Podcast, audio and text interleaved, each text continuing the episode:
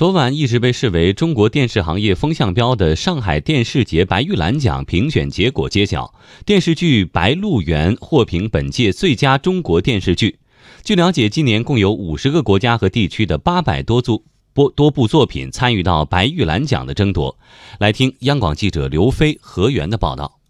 六月十五号晚间，作为本届上海电视节的闭幕盛典，白玉兰绽放颁奖典礼在上海举行。最终，电视剧《白鹿原》获得本届最佳中国电视剧，该剧导演刘进也获评最佳导演，秦雯则凭电视剧《我的前半生》获得最佳编剧。今年的白玉兰奖由《北平无战事·雍正王朝》的编剧刘和平担任电视剧单元的评委会主席。经过评选，包括《白鹿原》。大军师司马懿之军师联盟、和平饭店、急诊科医生、我的前半生等十部作品入围最佳中国电视剧的评选。评委会主席刘和平：作为这一届的评委会主席，看了入选的、入围的片子以后，还是挺欣慰，都做得很认真，而且突出了当前我们所要求现实主义创作为主流的导向。第二个感受比较为难。就入围的片子相对都比较好，最后要从里面再选出